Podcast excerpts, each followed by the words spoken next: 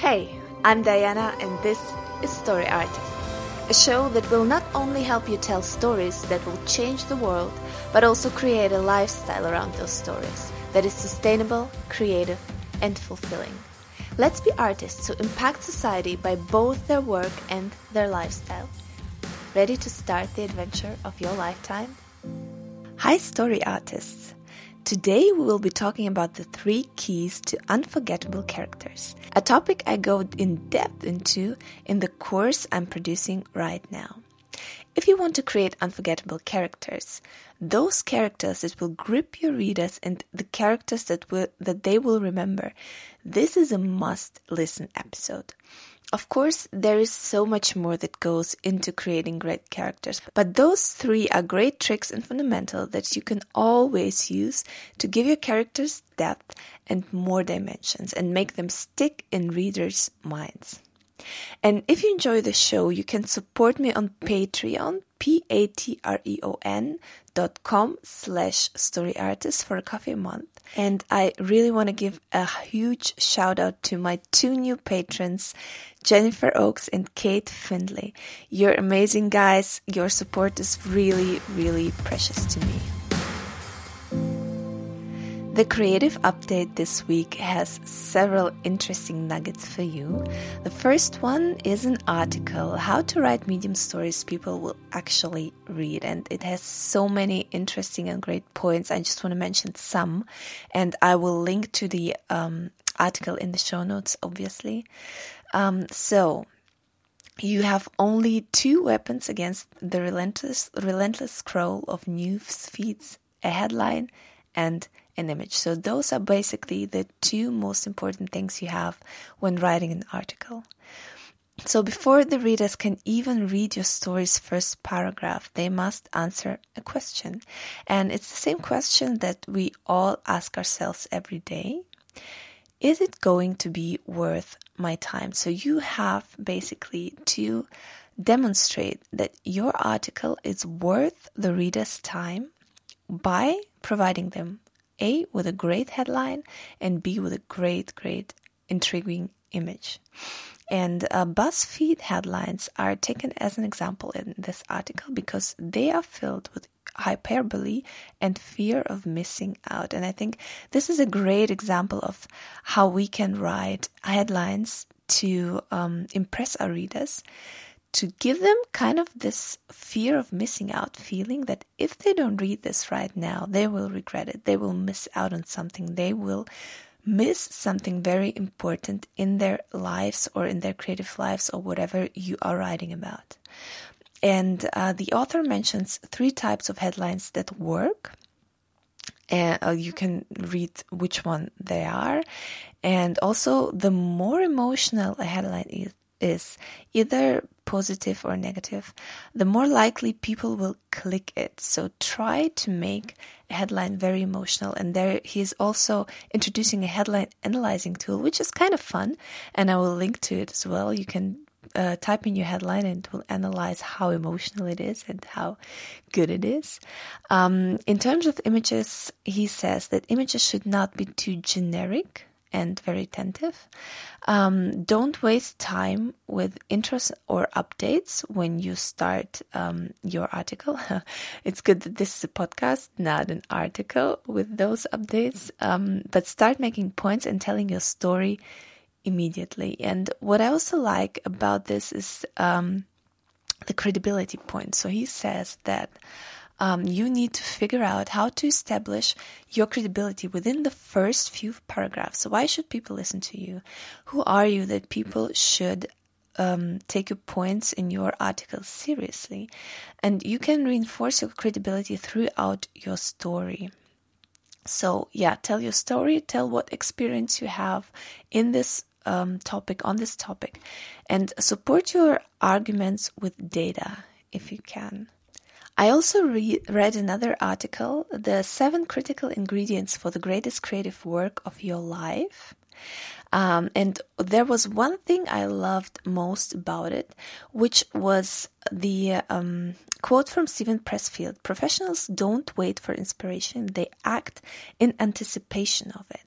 And I really, really love this quote because it says that you don't wait the, for the inspiration to come, but you act in anticipation because you wait for it. Um, I think very often we're told that we just have to sit down and write or do our creative work, but we don't anticipate the inspiration to come. But when we do, when we sit down in faith, I have been talking a lot about faith in my last um, podcast concerning dreams and money. And I think um, it's a great point to have faith in inspiration as well. So if you sit down on your computer, if you sit down to do your creative work, it's great to anticipate inspiration before it's even there. So not sit down in a very bad mood and think about, oh, I'm not inspired today. I don't want to do this. But sit down and anticipate the inspiration to come. Be excited about it when it finally arrives. Sit down and think, okay, I'm, I'm going to start and I know it's going to be there and I'm really excited when the inspiration finally hits. And I think this is a great way to start your creative work in the morning or whatever you're doing it, but first thing in the morning, I'm never inspired. I just want to go back to bed mostly. But if you anticipate the inspiration to come, I think it's a great way to start creative work. And there was another point I love the, um, don't seek validation, but develop good habits and routines. Um, and I'm going to link to one of my articles in that one because I talk a lot about routines as well, and uh, also to this article, obviously. And master your craft. Stop waiting to be picked, and I love that one. And uh, this week I also discovered um, a blog by Jennifer Harris, which is called Inspiring Creative Minds.com. And there was one article I liked in particular concerning fiction writing. Um, and it um, the title is if you want to become a better writer write short stories. And there's another corresponding article on medium where she talks about how she wrote short stories about returning characters in her novel to get to know them better and improve her writing. And it's also an amazing bonus for fans on your email list. So that's what i want to try and do in between. Uh, use writing prompts and she, that's what she suggests using writing prompts. And i'm going to link to two great writing prompts websites where you can always get uh, writing prompts like Reedsy. They send out writing prompts once a week, and the Write Practice. They have lots and lots of writing prompts, and um, I really want to start doing this. I really want to start writing short stories myself that are connected to my uh, trilogy universe. Um, and because I'm writing my first draft right now, and the first draft stage can be daunting and exhausting. And just to spice it up and just to improve my writing and improve my knowledge of the characters, I think this will bring back the fun into writing as well. On my personal update this week, um, I spent 10 very inspiring and stressful days in Austria last week. It should supposed to be holidays, but my car broke down twice and we spent a lot of money to fix it. Um, and I'll be writing a more extensive article on that, not on the car, but on the time I spent there, what I learned. Um, but basically, we went to Salzburger Land in Salzburg and the beautiful swimming lakes nearby, which I just loved. Uh, it was an amazing nature, an amazing atmosphere. I've honestly never seen such a turquoise color in water. Um, the the lakes were just luring me to take a bath. And those lakes are also the warmest bathing lakes in Austria. Um, and this was basically our last vacation with my husband, where we, it would only be the two of us before a baby girl arrives in autumn.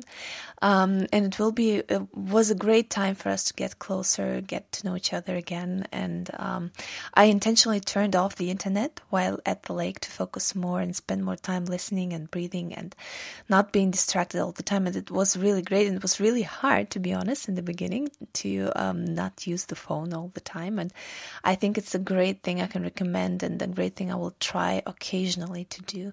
Um, then I also went to a workshop to become a Kanga trainer. And I will link to more information below. But um, Kanga is basically a cardiovascular muscular workout for new moms and also for their babies because they are worn on them and the kids are essentially part of the training. And this was such a useful and great workshop where I learned a lot about anatomy, pelvic floor, abdominal muscles, the body during and after pregnancy, children, carriers, and um, I also especially enjoyed the part about marketing. Nicole, the founder of the company, Nicole Pascher, who um, she invested in the concept and built the company from scratch. She's a highly inspirational woman with a great story to tell. And um, to sum up um, her marketing story, she never ever invested into paid marketing. Her whole marketing philosophy is based on one single concept asking for a favor.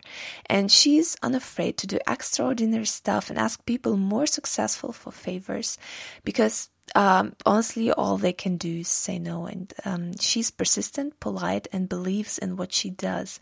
She has principles she built three companies on already, and none of them ever invested into paid marketing. And I think this is really exceptional and great. And I learned a lot for not only for Kanga, but for my own journey as a writer and creative to not be afraid to ask people for favors, to be polite, to be connecting, to um, uh, have this um, personal connection to people, to not just throw wind, throw words into the wind and hope every, something will come back, but to build personal connections, ask people for favors, and be open to return those favors again. And uh, we will talk more about connections and people and helping each other in the next episode of the podcast with Caroline de Palatis. I really look forward to that.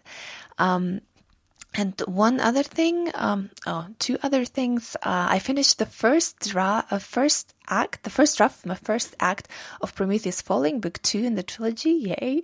Uh, was a great, great mi- uh, milestone for me, and I decided to produce only two shows a month, so every two weeks, because I honestly felt exhausted to produce weekly and was missing out on many other things I wanted to do, like write simple articles, blog, and uh, write on my fiction.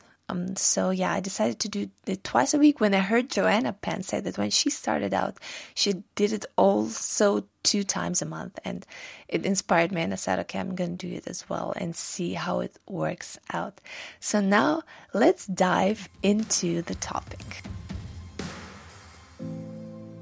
So, the three keys you'll need to create unforgettable characters are not necessarily self evident, and many authors miss them or don't work on them intentionally.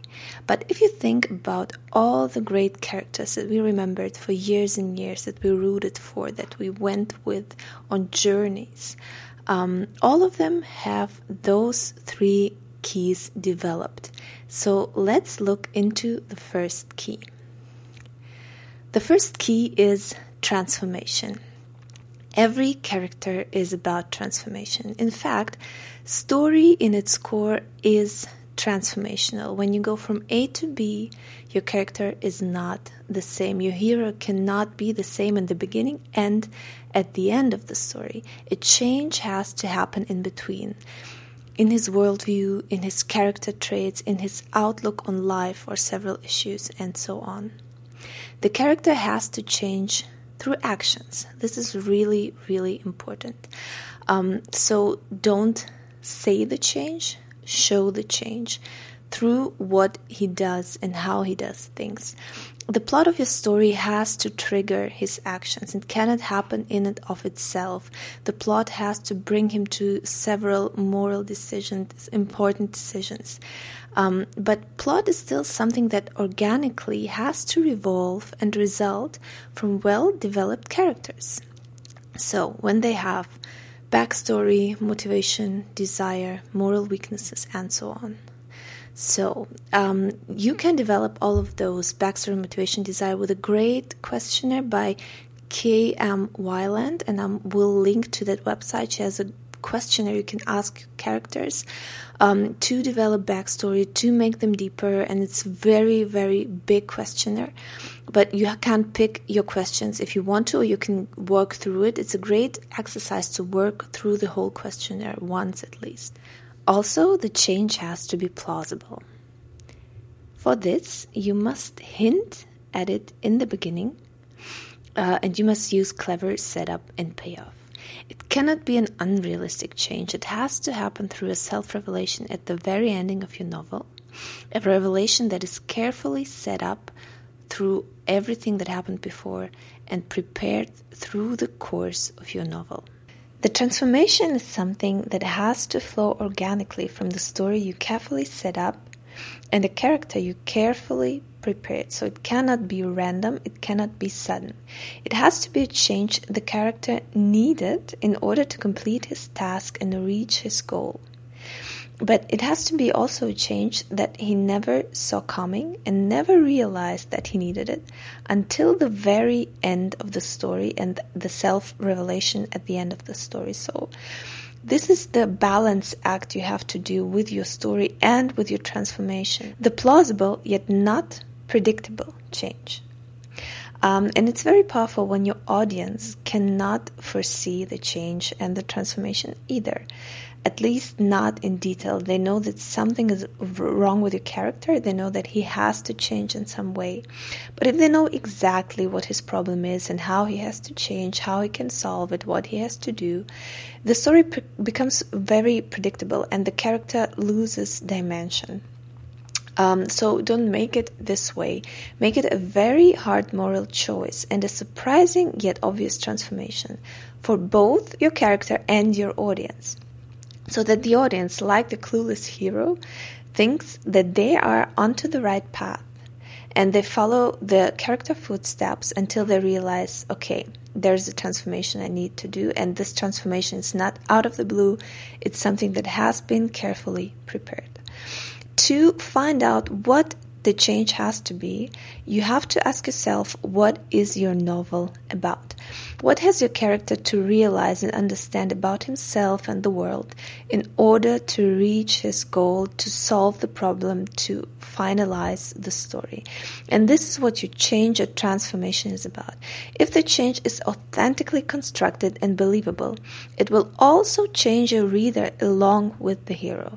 And this is really, really powerful because this way the reader will never forget your character. Key number two are archetypes.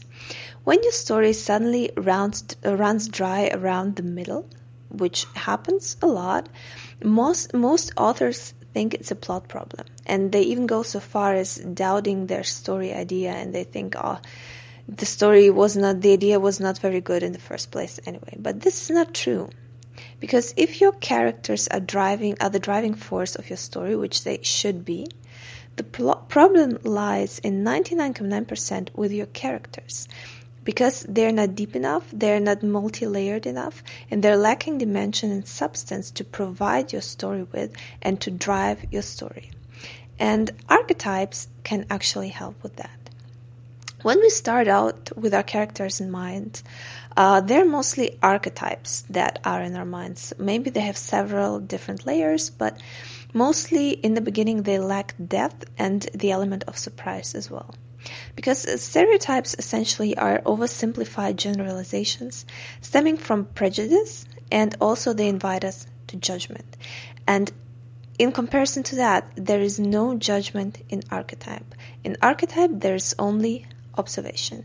And both Plato and Jung they formed this term archetype, and it stands for a collective sense of fundamental characteristics embedded in human culture and understanding. So, archetypes are basically in our DNA, and there's this amazing book I always recommend to everybody to deepen their characters and study archetype, which is 45 Master Characters by Victoria Lynn Schmidt.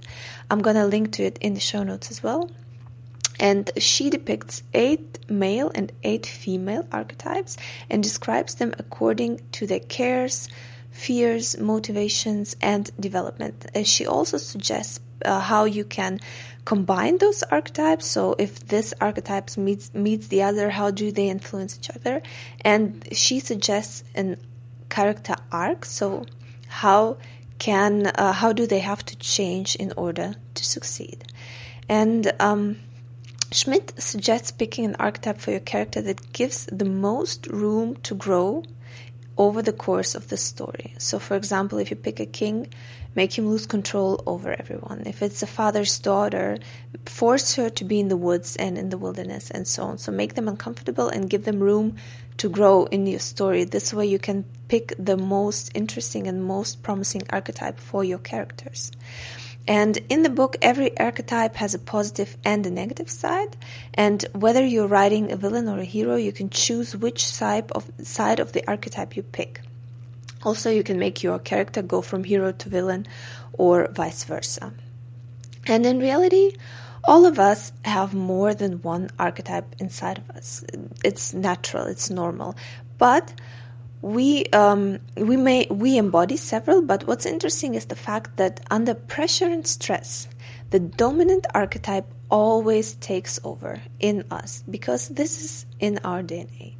Which means that for your characters, you don't have to stick to every little detail of the archetype use it as an inspiration, a way to deepen the character, and a way to understand what lies underneath their skin and how they would react in difficult situations. Basically, to understand their nature and what's at the basis of their nature. So, like the hero's journey, the archetypes really do work, and I use them every time I construct a story in a novel. And they will give your character so much more depth and give you ideas for story development and the several dimensions of your character. Key number three is the character web. And the character web is an idea proposed by John Truby in The Anatomy of Story, and I love this book. I read it several times and studied it, and I love so many aspects of this book. And um, concerning the character web, he basically suggests that one there's one big mistake authors make, and this is to think that the characters are standalone, that they're separate individuals who live in a vacuum and are unconnected. Instead, he urges to think of all your characters as part of a web in which each help define the others. So when you create your hero, you should instantly connect him or her and compare him compare them to the other characters in your story. And the characters define each other by their function in their story. And all characters should definitely have a major function in the story. Because otherwise, if they don't have a function, if they don't have a purpose, they're redundant. And um, you have to ask yourself with every character, what purpose do they serve? And by comparing these purposes, you'll instantly see how they influence each other and how they influence the story.